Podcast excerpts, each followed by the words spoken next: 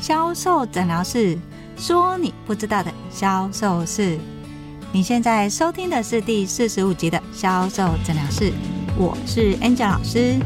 今天我们要来拆解的销售地雷第十四集：当销售人员官方介绍商品又错了吗？什么是官方介绍商品呢？就是当客人询问商品的时候，或是问跟商品没有关系的，销售人员还是只说商品的话术。对于客人提到的跟商品没有关系的，则完全不予理会。这样的情况到底对销售是加分还是减分呢？在今天的销售诊疗室，销售地雷十四就来告诉大家：身为销售人员的你，在面对客人的时候，不要误踩了这个销售地雷，就是你的官方介绍，只说商品的介绍话术。如果你也想知道自己在销售过程当中是不是也犯了一样的销售地雷，就来听我们今天的销售诊疗室吧。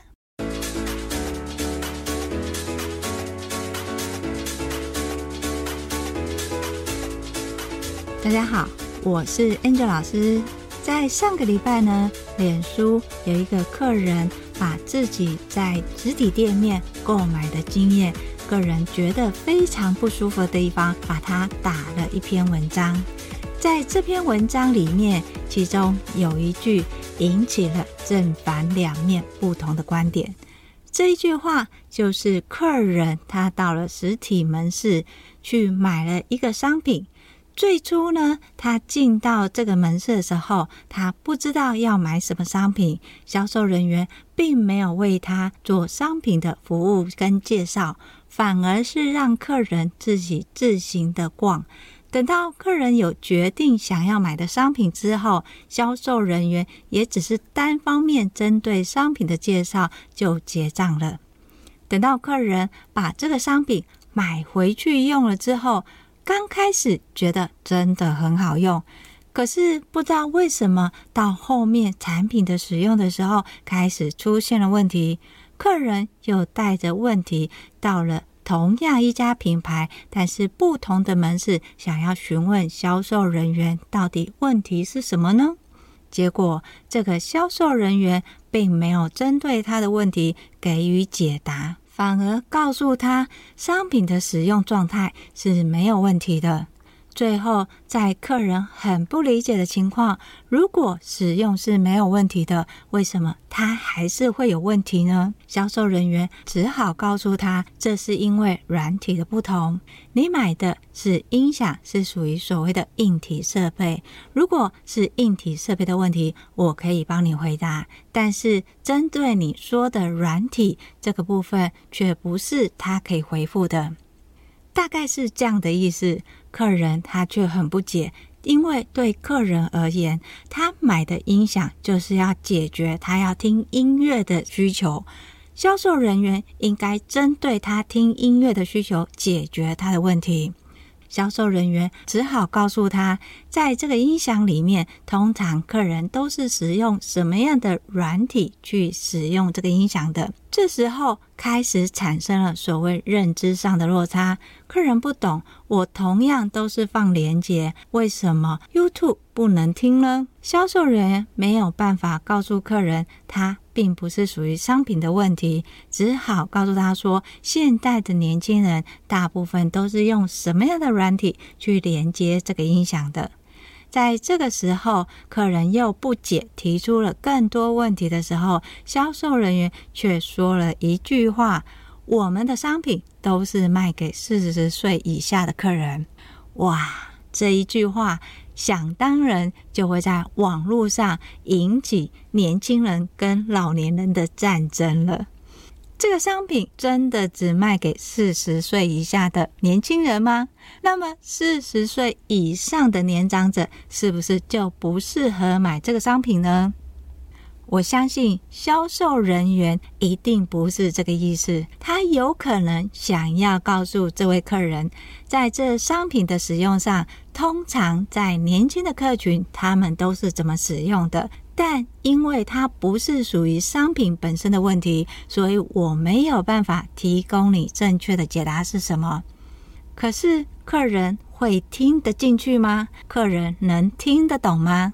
基本上，这个客人他会觉得我进来商品，你就要介绍适合我的商品。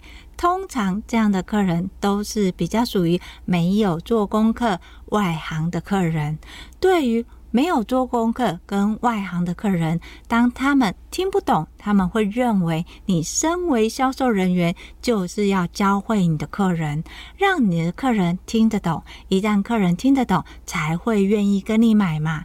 更甚至于，就算客人听不懂好了，你还是要好好服务他。当你服务他、教会他的时候，他不就会跟你买了吗？确实。在很多早期接触服务销售的客人，他真的是这种观念，他会认为我不懂没有关系，销售人员你懂就好了，你只要告诉我我要买什么，要做什么，怎么用，我就会跟你买，这不是很简单吗？你怎么可以用那种态度来面对我呢？好像我理所当然应该懂，我不懂，我就是笨蛋一样。到底销售人员有没有做错呢？客人是不是所谓的奥客呢？最后这篇文章在大家的一阵讨论之下，当然多数的人都是到这个作者下面的文章去留言，去指责他。指责的原因不外乎是认为，第一个，你的问题跟商品没有关系，你怎么可以要求销售人员针对你的问题去帮你解答呢？第二个，当你今天要买东西的时候，你本来就应该要做好功课。如果连你自己都不知道买什么的时候，销售人员又怎么样介绍商品给你呢？在这样的一个氛围之下，作者他最后把这篇文章给撤下来了。Angel 为什么要特别提到这篇文章来讨论所谓的销售地雷呢？因为在销售现场，如果身为销售人员的你只回答所谓的官方介绍跟商品没有关系的，你不回答；又或者是当客人问 A 商品，你只说 A 商品；说 B 商品，你只说 B 商品的时候，通常这样的销售模式最后很可能演变所谓的客诉。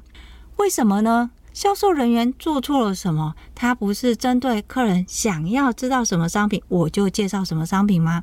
客人问的问题跟商品根本没有关系，我又不能告诉他标准答案，难道我这样子不说也错了吗？如果真的要说的话，销售人员他确实没有做错的。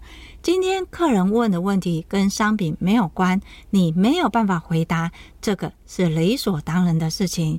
但是哦，我们要想一个情境画面：今天客人进来这里跟你购买商品，请问今天要卖商品的是谁？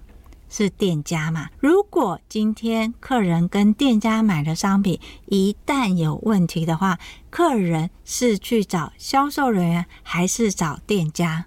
通常来说，当品牌越大的时候，客人找的一定是品牌，而不是销售人员，对吧？就像刚才 Angel 老师说的那个案例，客人他一开始是到所谓的 A 门市，后来他经过 B 门市去询问，他认的就是品牌。所以，当今天客人进到店家里面来，他认的其实是所谓的品牌。这也是 Angel 老师常说的：如果你的销售目的是为了要让客人主动跟你买，你要做的是品牌销售。当客人认同的是品牌的时候，他不管到哪一家店，只认你这个品牌。你要做到的就不是单纯的商品销售。你还要再加一个品牌销售，品牌销售跟所谓的商品销售最大的差异是，我今天客人进来，有可能会因为销售人员的喜好，又或者是销售人员个人的销售魅力，进而去买这个商品。这样的情况最容易形成的问题是，当销售员离开，他的业绩就会跟着离开。但如果你今天品牌你要做的是所谓的品牌销售，你就不能教你的销售人员只卖商品，一旦跟商品无关的。你都不介绍，这个其实很容易变成所谓的八十二十法则。还记得什么是八十二十法则吗？就是你的销售人员为了要做到百分之八十的业绩，只愿意服务百分之二十的客人，从这百分之二十的客人来提高他的客单，进而达到他的业绩。如果你只是教你的销售人员做商品的销售，销售人员便会从客人的衣着跟言行去判断他是不是优质好客。一旦销售人员认为这个客人可能只是来看看，不会买的，他就会进行八十二十的淘汰方式。一旦客人进行这样的淘汰方式，你就有可能流失很多所谓的潜在客人。所以在销售的过程当中，要避免销售人员进行这种八十二十挑客的行为。你就要告诉你的销售人员，在销售过程当中，你要掌握的元素是什么？什么又是你需要做的？不是只有教育你的销售人员，跟商品无关的，你不需要回答。你只要介绍跟商品有关的话术。当然，也有人会说：“可是 Angel 老师，我去比较高端的，像是香差儿，有时候就算你有钱，他也不会卖给你耶。你还要排队，还要去巴结那个销售人员，他才会在有货的时间第一个通知你。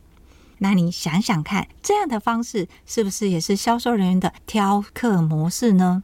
你要让客人认为。”我今天认的是你的品牌，我不管在哪一个门市，我都愿意进来。只要你走的是品牌销售，你就不能做所谓的官方介绍，或是只介绍商品。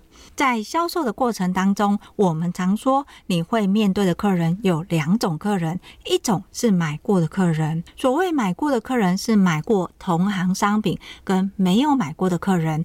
其实这也分出来是内行客人跟外行客人。在销售的过程，你要让你的客单可以忽然的往上高，你要锁定的就是外行客人。因为只有外行客人，他都没有买过同性质的商品，也没有专业知识的时候，他才会愿意因为你的专业介绍，进而购买。在购买的当中，因为听懂你的介绍，了解他的需求，他就会持续的把他购买的金额往上调。在百货专柜的时候，Angel 最喜欢接不太保养的客人。因为这类的客人，他有可能家里只有基本的洗面乳、化妆水、精华液、安瓶之类的，一定都没有。你要让客人先有保养的习惯，再从保养的概念里面去延伸他需要买的三个商品，而不是聚焦在一个商品哦。所以，我们换个形式来想，当文章中的客人他是外行人。请问有在听节目的，你应该会知道，新客走进来，你要介绍他的商品是什么商品？一定是你这个门市的明星商品嘛？你从明星商品的介绍跟互动，你就可以了解顾客的使用习惯。当你了解顾客使用的习惯，同时也可以置入所谓的品牌销售话术。从品牌销售话术认同客人对品牌的需求之后，你再去介绍商品，客人就很容易买单了。当然，在销售过程当中，尤其是年轻的销售人员，一定会遇到，就是客人好喜欢说话，总是喜欢彰显自己很厉害、很棒。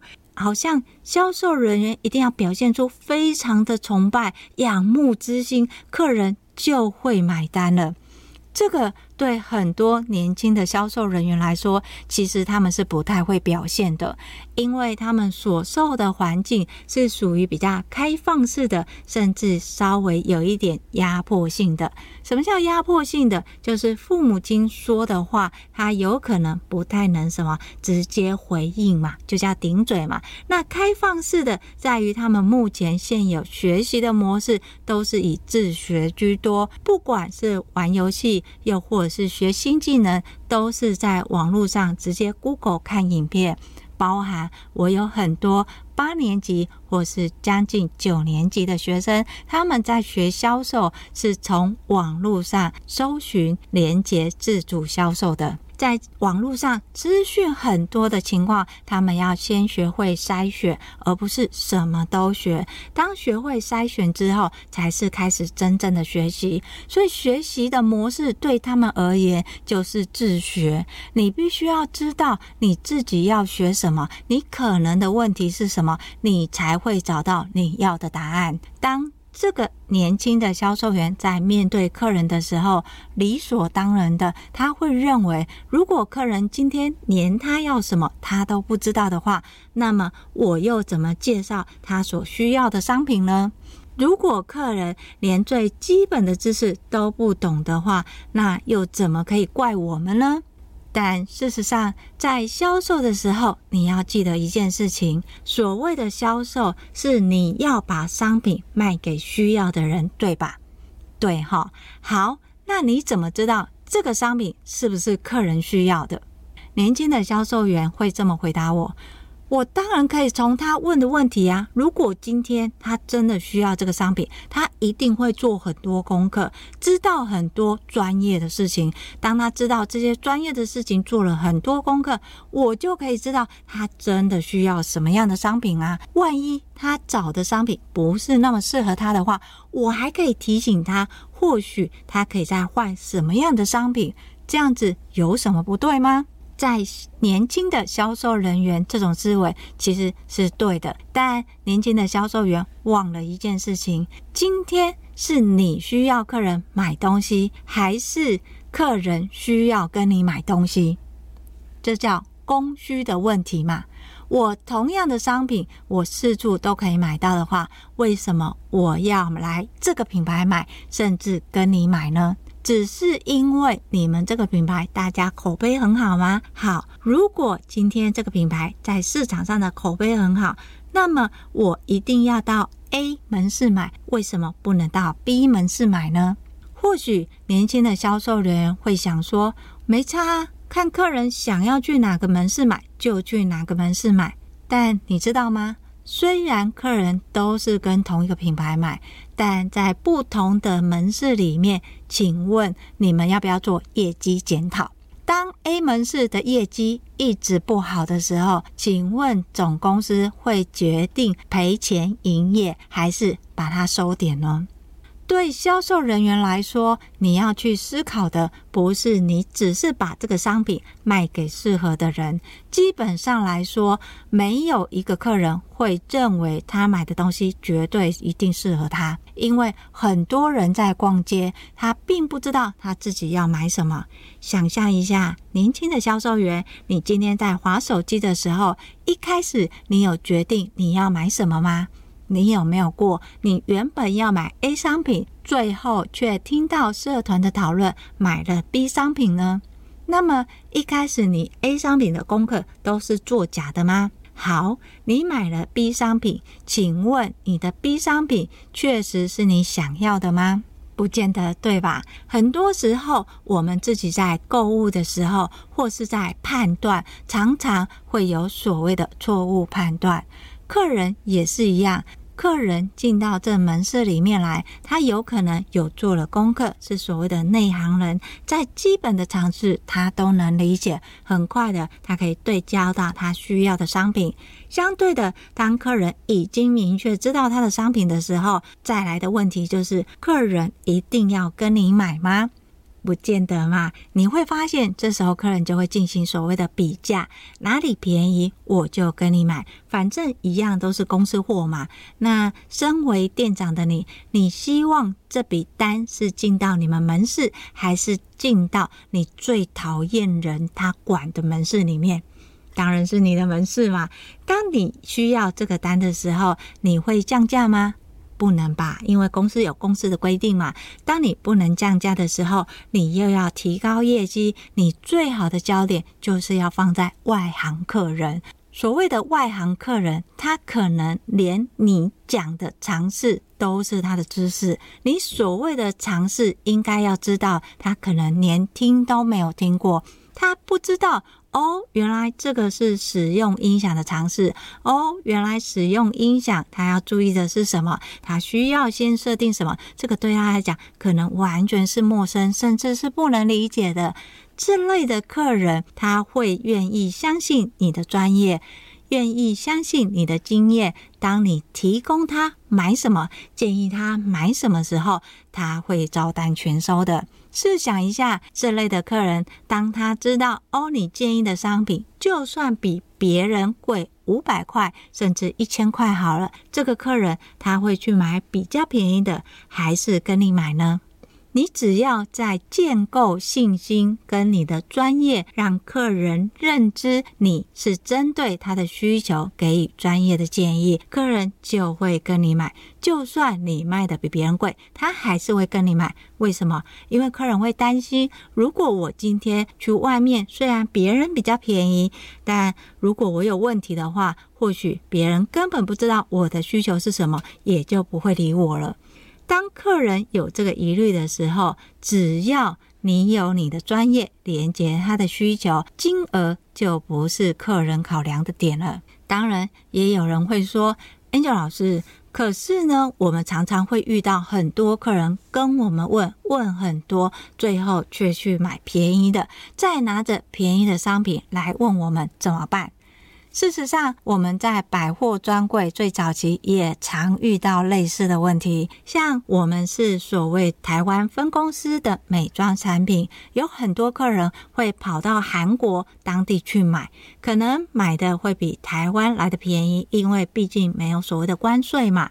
当客人在国外买或是请代购买了之后，因为都是韩文，看不太懂，不太理解怎么使用的时候，就会把他购买的商品直接拿到我们专柜询问我们的专柜小姐，这个是什么？他 怎么使用？这个时候，我们专柜人员到底要不要服务跟提供解答呢？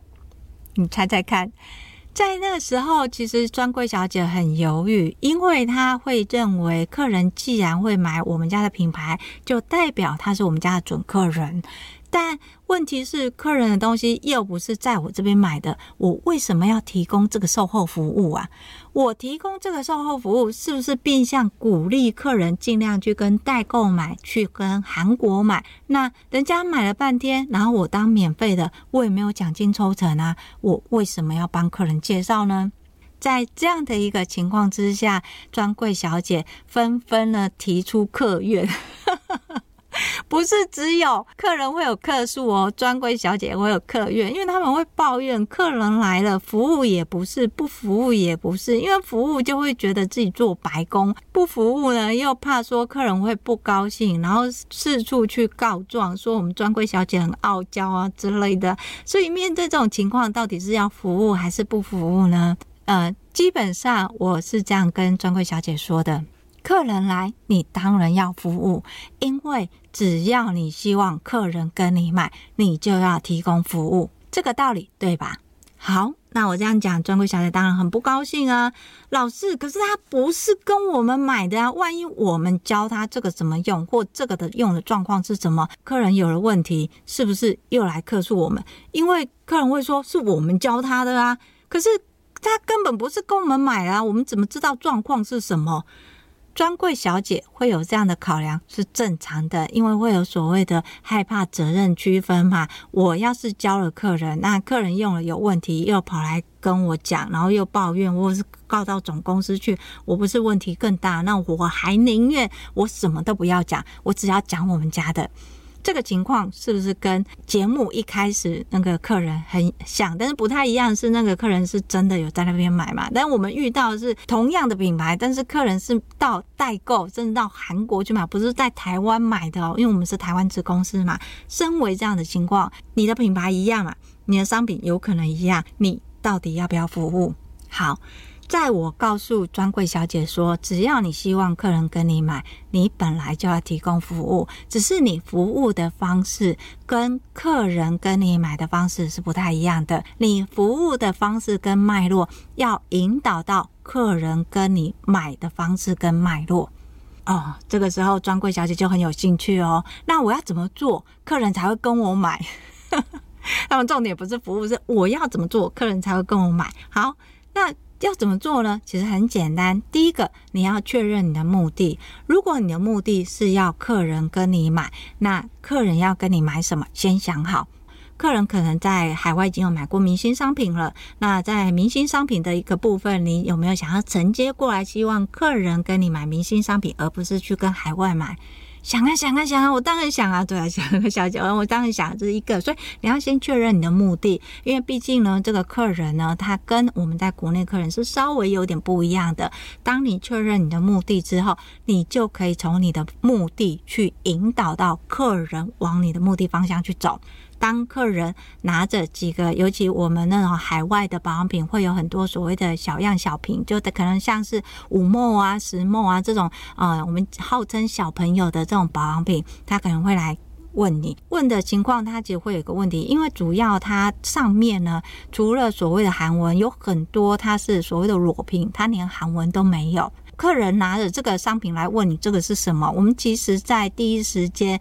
专柜小姐就算她每天在摸，她也要猜这个有可能是什么，可是又没有办法确定，这也是她为难的地方。她觉得应该是这个，可是万一不是呢？因为在韩国的品项，我们其实并没有所有全部都进来嘛，所以呢，销售人员就可以这么跟客人说：“诶，小姐，我有去韩国买你们这个品牌，可是他有送我们很多那个小瓶的，那回来我就乱了。因为现场那个小姐有跟我们讲。”我可不可以拿来问你？就通常第一个他会先询问嘛，然后第二个他可能不问，他就直接就拿着商品就跑来问你。还有第三个就是他可能会截图问你这个是什么。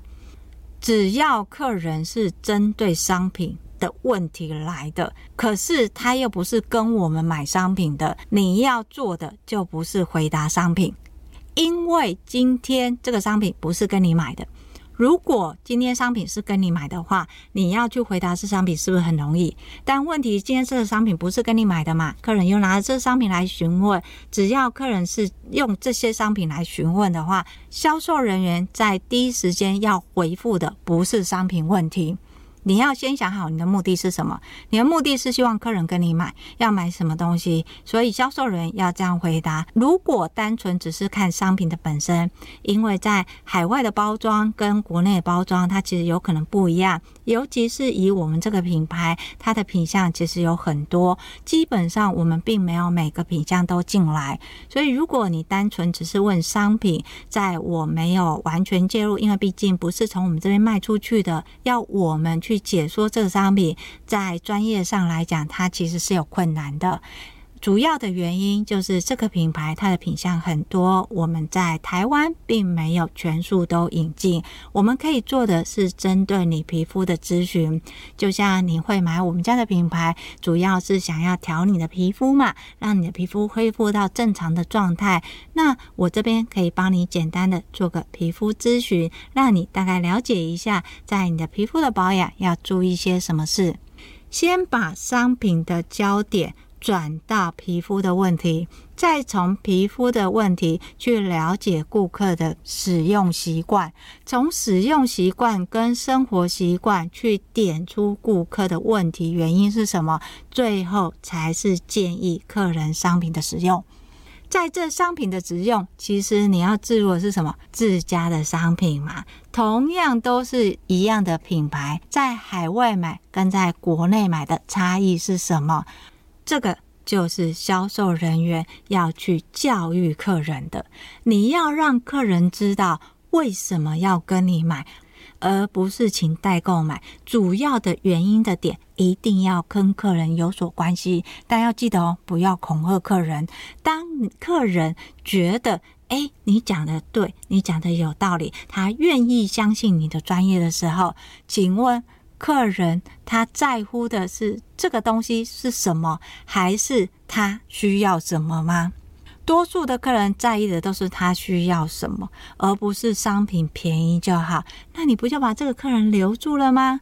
后来我们在教专柜销售人员怎么样面对这类的客人，甚至呢，怎么样去引导客人跟我们买，就算我们卖的比海外还贵三分之一的价格，这些客人最后都乖乖的在周年庆出现了。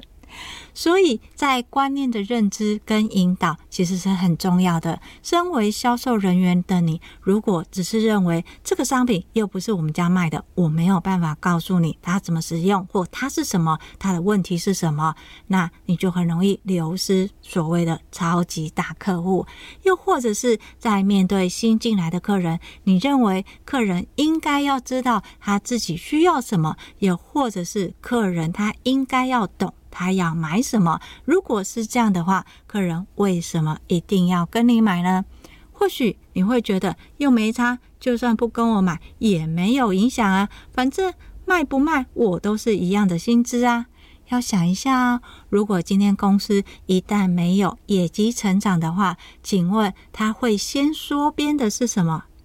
百分之九十都是先从人员的福利开始砍。你希望你的福利缩水吗？你希望你的薪资不要调涨吗？那么你就知道你要怎么做了。好。那最大的问题是什么呢？我知道最大的问题是我不是不做啊，是没有人教我怎么做啊，没有人告诉我我应该要怎么做。公司只给我商品的 FAB，公司只告诉我怎么去接，我没有看过这类的客人，我要怎么样去销售啊？好，如果是这样的问题，那很好解决。Angel 老师要告诉你，如果你想要学更多的销售知识文。欢迎你搜寻 FB 的天使美学销售，又或者是你觉得我想要更快，我要知道我的销售问题是什么，可以帮助我的销售快速的成长。欢迎跟 Angel 老师约一对一的销售咨询。当然，有的会说啊，那个销售咨询一个小时要两千八，好像有点贵哦。那我可不可以先多学一下 Angel 老师可能给的一些销售知识、技巧或讯息呀？可以啊，你可以用听的学销售。销售诊疗室固定在二四六更新，礼拜二是所谓的销售地雷。告诉你，面对客人销售的时候，有哪一些销售地雷是要注意的。就像今天的官方介绍，你不能只介绍商品，你也不能不介绍商品。如果你今天想要知道各行各业实际上要怎么样销售的话，我们会在礼拜四的销售诊疗室讲。各行各业的销售美感。当然，如果你想要知道我不管哪一个行业都一定要学的销售技巧是什么，就会固定在礼拜六更新，教你销售要诀啊！听到这里，你就知道今天的节目尾声到了吧？听到这里，你就知道 Angel 老师要跟你说再见了。